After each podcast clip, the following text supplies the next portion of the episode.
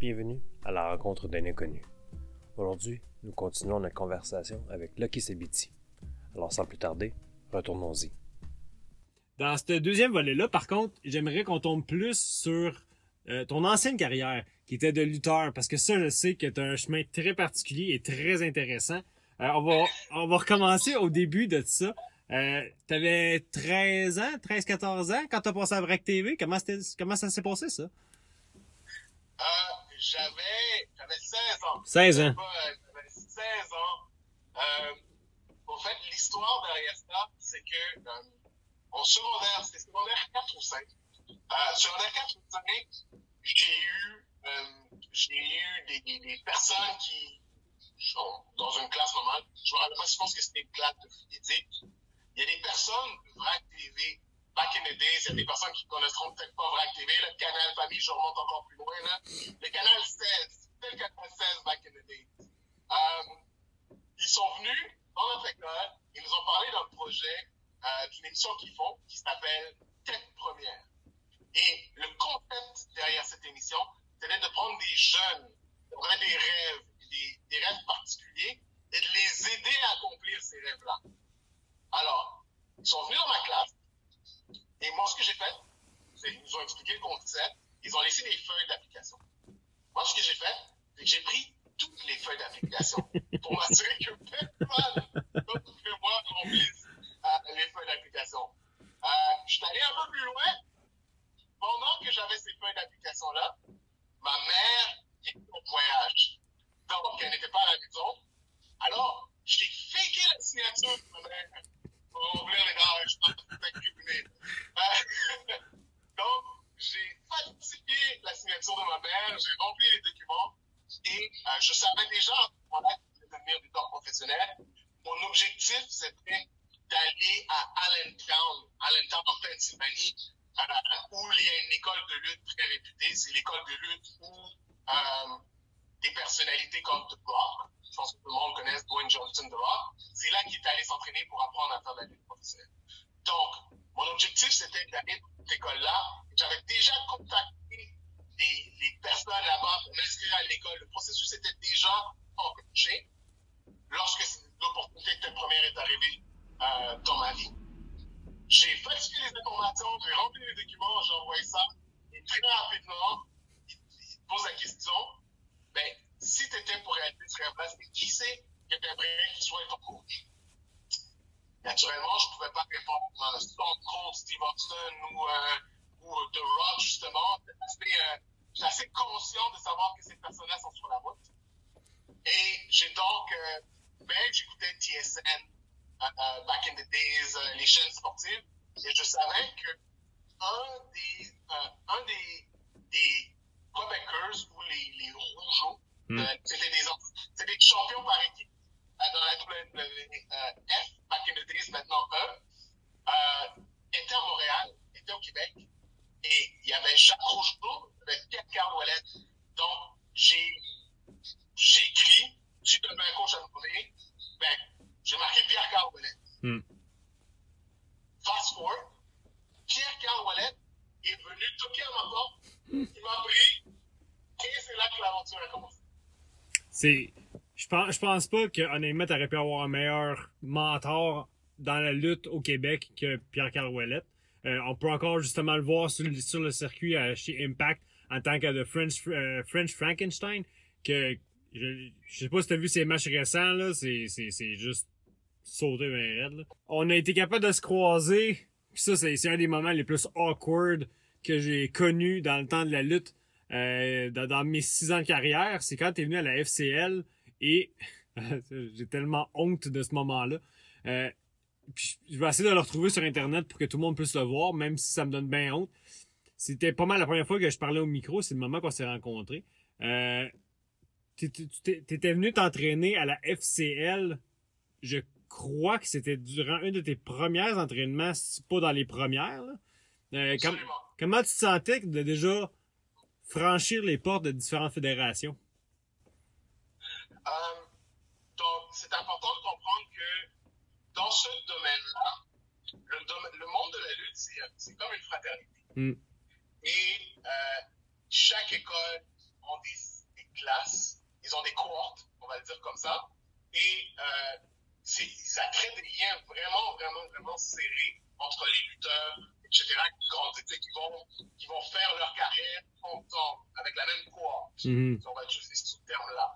Euh, moi, de la façon dont j'ai été introduit dans le monde de la lutte est complètement différent. Mhm. J'avais pas de, j'avais pas de collègues, j'avais pas d'étudiants avec moi. J'étais singulier. Mm. J'étais la seule personne qui a été, euh, qui a été euh, entraînée de façon privée directement par Pierre-Carl Ouellet, qui était ce nom-là, et Maxime Boyer, qui était déjà à ce moment-là quand même un gros nom au Québec. Mm. C'était un lutteur très technique et euh, euh, qui, qui, qui, faisait euh, qui, faisait ses, ses preuves et qui, grandissait. Sa réputation était en pleine croissance Mhm. dans ce temps-là. Donc, pour moi, arriver par cette voie régulière et me faire introduire dans un cercle, euh, de, dans, dans une cohorte ou dans un cercle de lutteurs, dans une école de lutte, c'était, euh, je, je voudrais dire, intimidant, euh, mais la réalité, c'est que je ne l'ai jamais senti comme nécessairement de l'intimidation, mais c'était juste un peu, euh, juste un peu bizarre ou, ou, euh, c'était, c'était, c'est comme lor- lorsqu'on introduit un élément inconnu à l'intérieur de, quelque chose de connu, on peut toujours, il y a toujours un peu de je cherche nos mots, mais c'est toujours intéressant de voir comment les deux éléments vont geler et Mhm. comment les deux éléments vont coexister. Donc, il y avait un petit peu de trépidation de mon bord pour savoir, le bon terme, c'est appréhension. Hmm. Il y avait, il y avait un peu d'appréhension à voir comment ça allait fonctionner. Est-ce que j'allais justement bien euh, m'entendre avec les personnes de la FCL? Mm. Euh, je connaissais pas, je connaissais personne du monde de la FCL, donc je, savais, je ne savais pas si j'allais être bien accueilli ou est-ce que j'allais être rejeté. J'avais aucune idée. Donc, il y avait un petit peu d'appréhension. Euh, mais là, maintenant, pour faire un password, les, vous avez été tellement accueillants. C'était super. J'ai vraiment, vraiment adoré. Je me suis senti accueilli. Euh, moi, j'étais numéro un. J'ai Mm. vraiment adoré mon travail. Ben, c'est vrai que c'était le fun. Je me ça se peut que ma mémoire a, se trompe parce que ça fait quand même euh, fait, fait, pas loin de 20 ans de ça. Ça fait quand même un bon bout. Là. Euh, je me rappelle que Régent Desauniers nous avait dit ça. Ah, on, écoutait l'émission que, que tu participais, puis on avait quand même hâte que tu viennes. Parce que pour nous autres, c'était notre premier, puis pour certains, le seul 15 minutes of fame. C'est une des raisons pourquoi j'ai voulu parler. J'aurais dû fermer ma gueule, mais j'ai voulu parler parce que c'était peut-être le seul moment que j'aurais passé à la TV à travers justement en dessous de ton spotlight, mais quand même faire partie de ce spotlight-là. Et euh, on s'avait fait dire de, de t'accueillir comme un élève, comme, comme si tu venais justement faire partie de notre école, ce qui était en soi le cas aussi. Euh, il y a une affaire que tu as c'est qu'on on a une certaine cohorte d'écoles de lutte, puis on peut voir ça dans certaines, mettons, euh, l'école de Jacques Rougeau, euh, le- l'école de Drew etc., que c'est plus serré comme, euh, comme lien. Tandis que la FCL, je dirais que c'est les moins, parce que t'as pas le choix de- d'explorer d'autres euh, fédérations, d'autres compagnies si tu veux sortir ton nom, et en travers ça, c'est là que tu vas rencontrer plus de monde. Tandis que Drew puis Jacques Rougeau, par exemple, c'est t'es dans un certain circuit que tu connais ton monde, mais tu peux quand même aller dans plusieurs places avec le même monde. C'est pas forcément similaire en fait de, coercion euh, avec qui qu'on est, parce que je trouve que mes plus grandes relations que j'ai eues dans la lutte, c'est avec ceux que j'ai lutté plutôt que ceux que je me suis entraîné. Euh, je prends je prends par exemple justement toi qu'on a quand même gardé contact, un Mike Bailey que, je suis toujours. Euh, c'est du monde que j'ai eu des moments mémorables avec, que je re-regarde nos matchs de lutte qui sont encore sur YouTube, puis que je je, je, fangirl sur, sur justement l'époque et, la- nostalgie de, de ces moments-là. Puis j'ai justement regardé euh, notre match à la CRW avec Alex Silva. Puis c'était drôle, c'était vraiment un bon souvenir. J'ai justement écrit en, suivant ça. là. Euh, sur cette ce même contexte-là, après l'émission, tu as eu ton first match à la IWS. Euh, puis après ça, tu as eu quand même une très bonne carrière. Si je me trompe pas, tu as été champion par équipe. Euh, ça, ça se peut très bien, je me trompe, mais il me semble que c'est à la NSPW avec Black Resistance. Ça se peut-tu? Euh, non, je pense que les champions, c'était. Euh, c'était. Euh, c'était. Parce que c'était. Euh, dis rien, dis rien, dis rien, dis rien. C'était. Euh, Giovanni et. Euh, Giovanni et. Euh, j'ai oublié le nom du partenaire de. du- Excuse-moi que j'ai un blanc, je suis en train d'avoir un blanc. C'était Giovanni et son partenaire.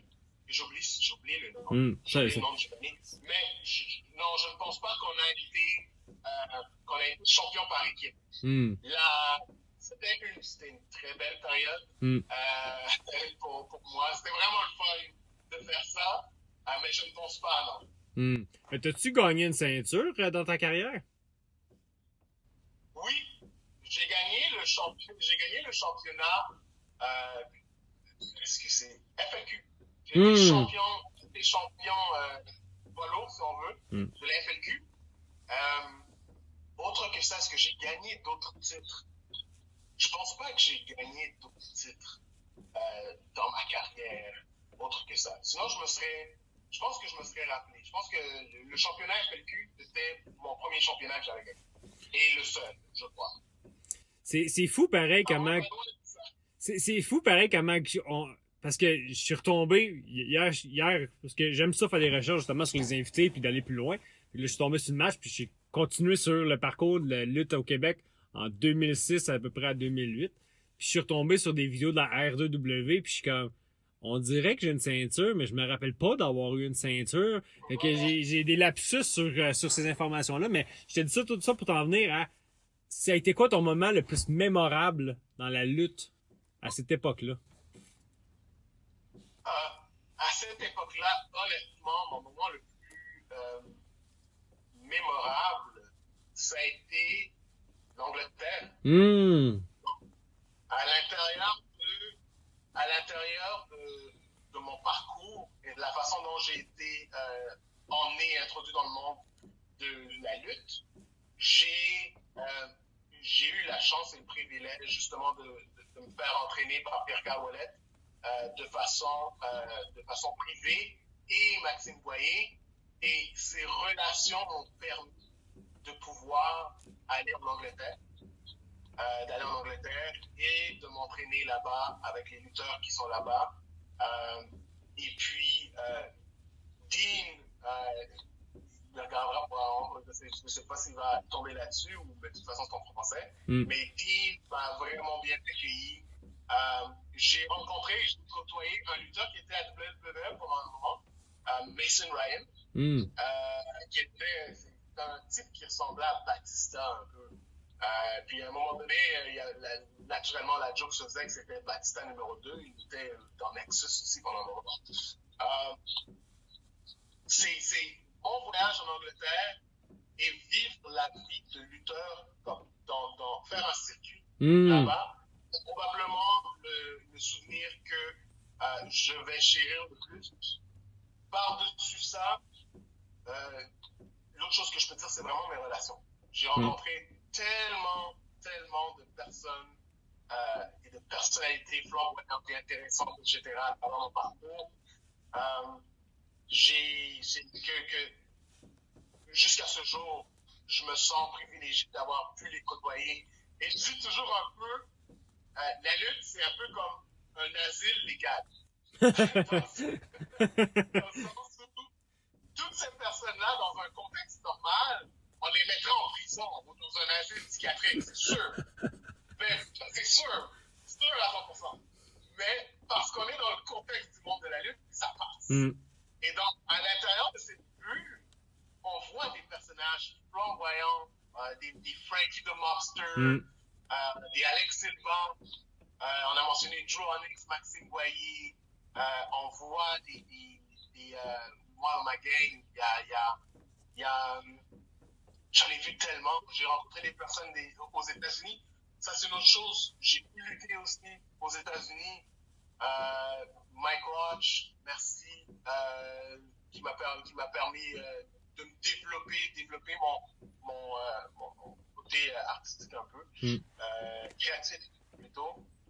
Les personnes, toutes les personnes à euh, les Mathieu Saint-Jacques, les Thomas Dubois, les Léandre, et- énormément. Je pourrais pas tous les nommer, mais il y a énormément de personnes et ce domaine-là m'a permis, au, au fait, de pouvoir avoir un match one-on-one avec Kevin, euh, que le monde connaisse comme Kevin Owens, présentement à la WWE.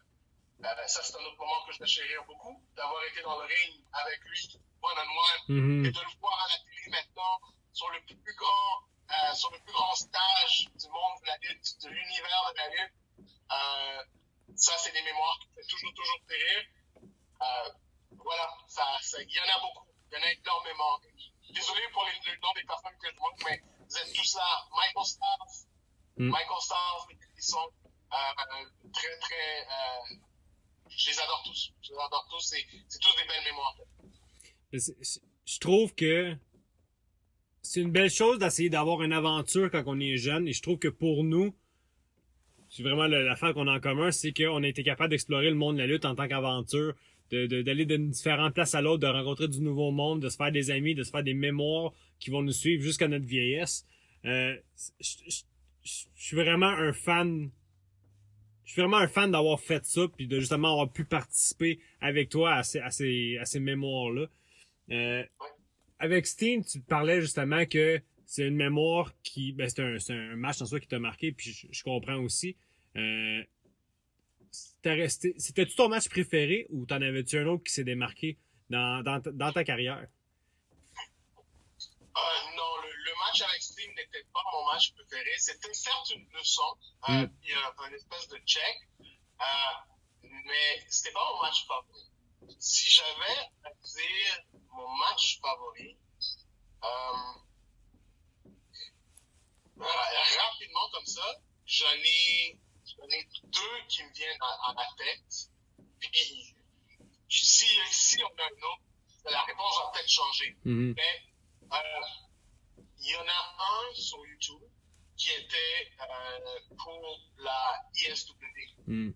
Qui est euh, qui surtout sur YouTube présentement, c'était durant un festival de rock. Euh, je luttais, je luttais contre gars qui venait euh, des États-Unis. Et puis, euh, euh, non, les coups de chaise, on a appris la j'oublie les noms. Il y a ça. Il y a eu un match, c'était un espèce de ladder match que j'avais fait à la NSPW. Je pense que c'est un six-man ladder match. On, on se battait pour, euh, on se battait pour, je pense, pour la ceinture. Euh, ça, c'était un de mes favoris. C'est drôle, comme tu me le dis, puis ça, ça faisait vraiment longtemps que je n'avais pas pensé à ce match-là. C'est pour ça que je pense que je me mets dans une catégorie. Parce que quand tu, tu me parles de match en vrai, c'est plus dans ma tête que j'avais vraiment aimé ce match. Euh, le... Sinon, est-ce qu'il y a d'autres matchs qui me viennent en tête?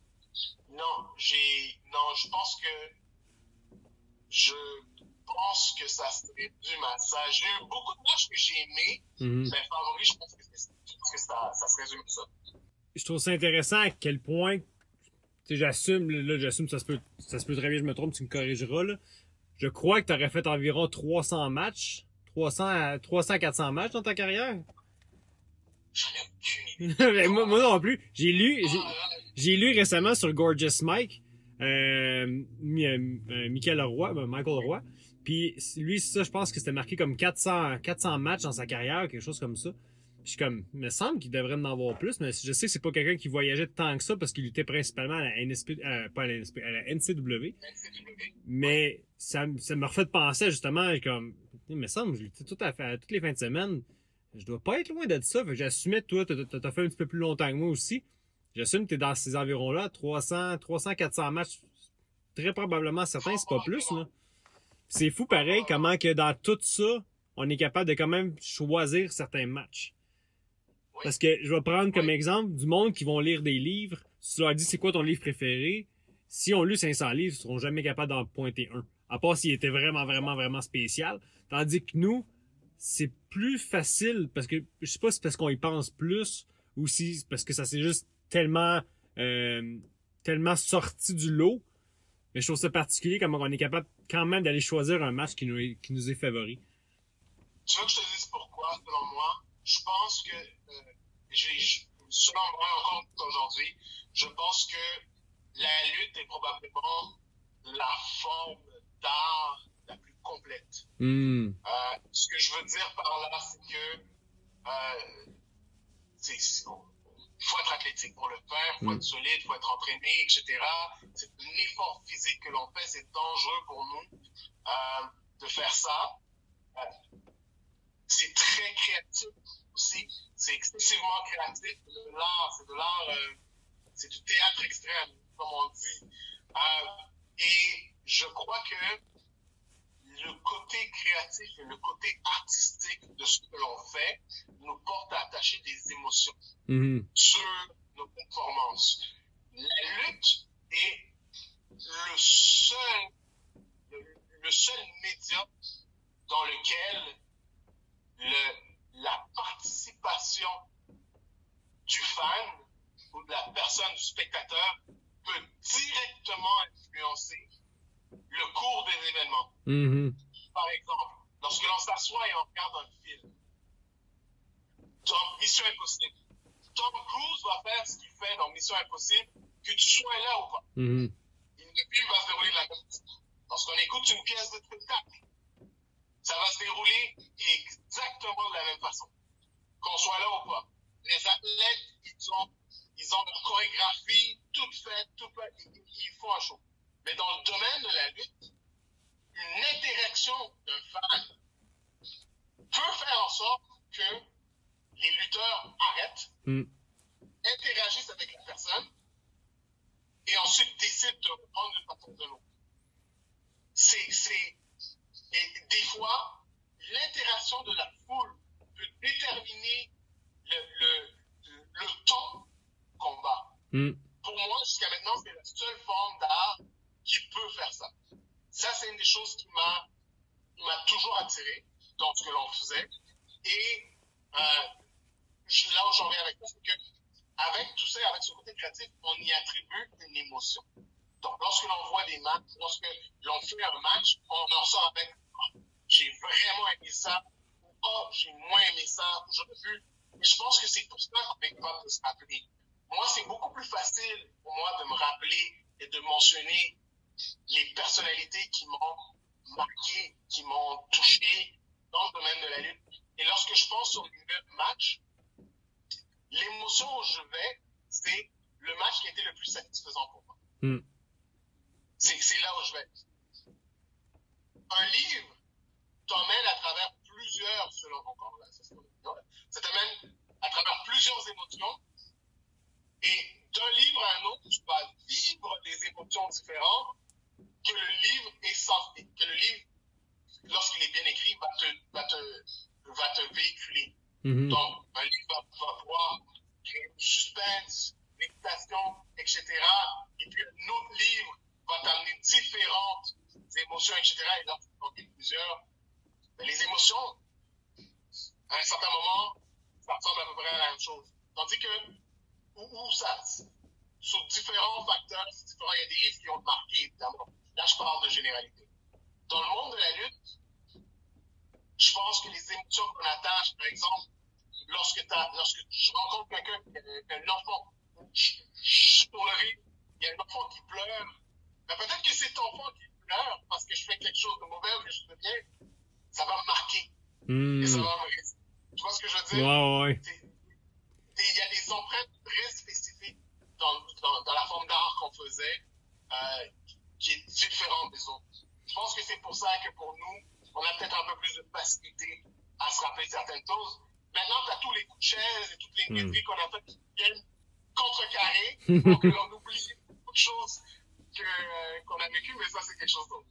Ben, justement, j'écoutais ton explication, puis je repensais en même temps à mes matchs préférés. Je suis comme, ah, c'est vrai. Celle-là, je m'en rappelle parce que le crowd, c'était le moment marquant du spectacle. C'était, vraiment ça qui s'est démarqué pour le, le, le match. C'est ça qui a fait la différence. Pourquoi je m'en rappelle. Euh, ça me fait aussi penser. En fait, c'est, une question à deux volets. Euh, la première, c'est dans un match, qu'est-ce que tu penses qui est le plus important à bien faire? Euh, cette, cette question a évolué au fil du temps. Mm. Je pense que pour moi, c'est de. euh, dans le domaine de la lutte, on dit raconter une histoire. Mm.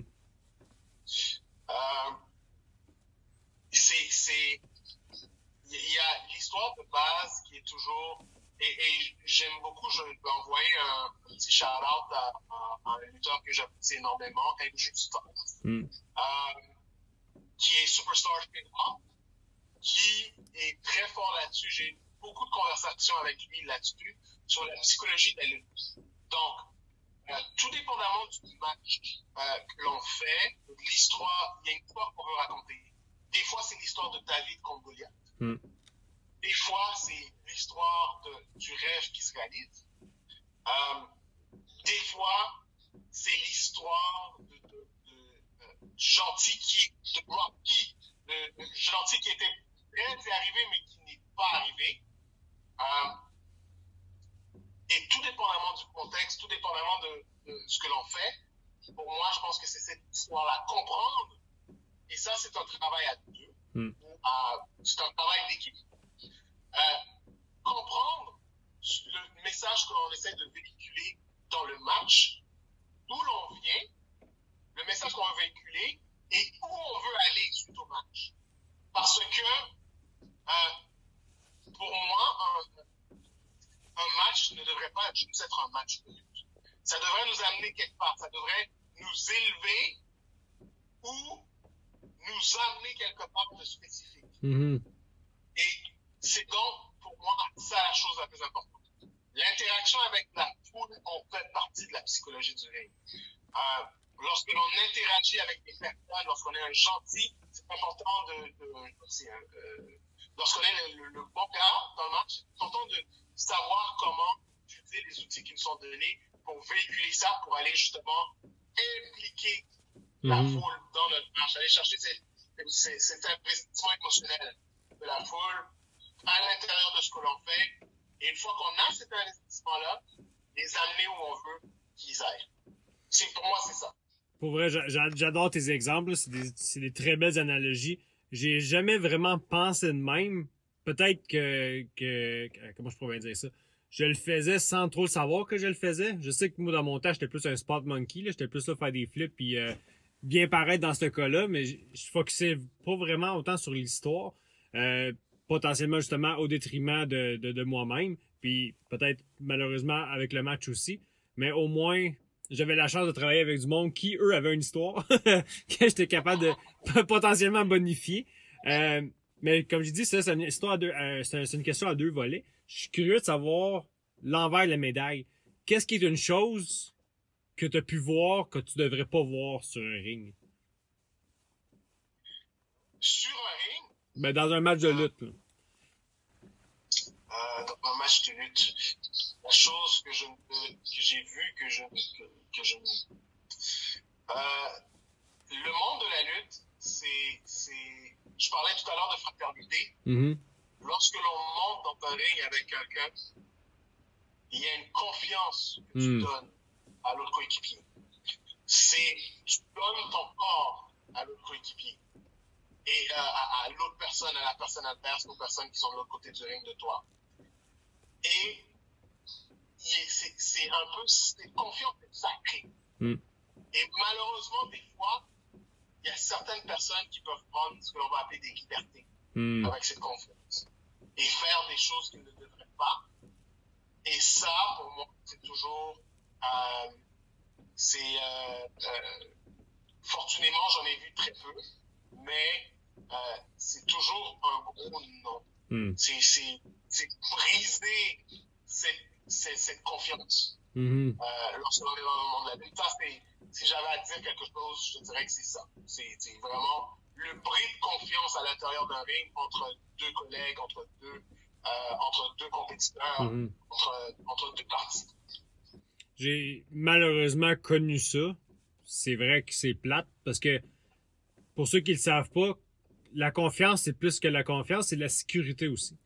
Tu donnes, tu donnes littéralement ta vie euh, dans les mains de ton opposant et généralement, une des règles d'or quand tu es un lutteur, c'est protéger ton opposant. Parce que justement, tu veux pas que la personne avec qui tu luttes se blesse. À la fin de la journée, c'est quand même un spectacle. Puis si tu te blesses à travers ce spectacle-là, c'est malheureusement potentiellement de ta faute si justement la loi est respectée, qui est de protéger ton adversaire. Euh, j'irai pas, euh, je, je commencerai pas à faire du name calling parce que justement c'est pas la place pour le faire non plus là. Mais je, suis tout à fait d'accord que c'est quelque chose qui a pas sa place dans la lutte. Ça a pas ça, pas sa place dans un spectacle. Idéalement, c'est un travail d'équipe, c'est un travail commun, c'est un travail qui est fait avec du plaisir. Si c'est pas le cas, c'est malheureux, mais ça devrait pas faire partie du spectacle. Euh, avant de finir, j'avais une autre question encore à deux volets. Euh, on a quand même vu l'évolution de la lutte en travers les 20 différentes années, les 20, les 20 dernières années. Euh, y a-tu un opposant que t'as pas eu, que tu aurais aimé avoir dans ta carrière? Dans notre domaine, dans notre cercle, Dans, dans notre cercle, ben, principalement au Québec, mais tu t'as lutté en Angleterre, t'as lutté aux States, ton cercle est quand même assez épanoui. Euh, T'as-tu du monde que t'aurais aimé avoir euh, la chance d'avoir un match avec? C'est- Ok. C'est le seul, euh, c'est le seul lutteur. J'ai jamais J'ai Hmm. lutté contre Frankie, j'ai lutté contre Frankie Demarsu, qui est un très gros lutteur, euh, excellent lutteur.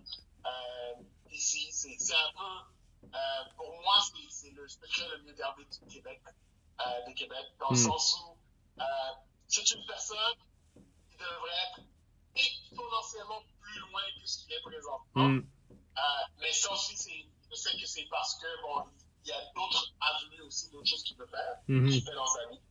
Euh, mais c'est ça. Sinon, je, je dirais, euh, c'est probablement, euh, dans le, euh, Sami Zayn et El Generico. El Generico, un autre lutteur mexicain.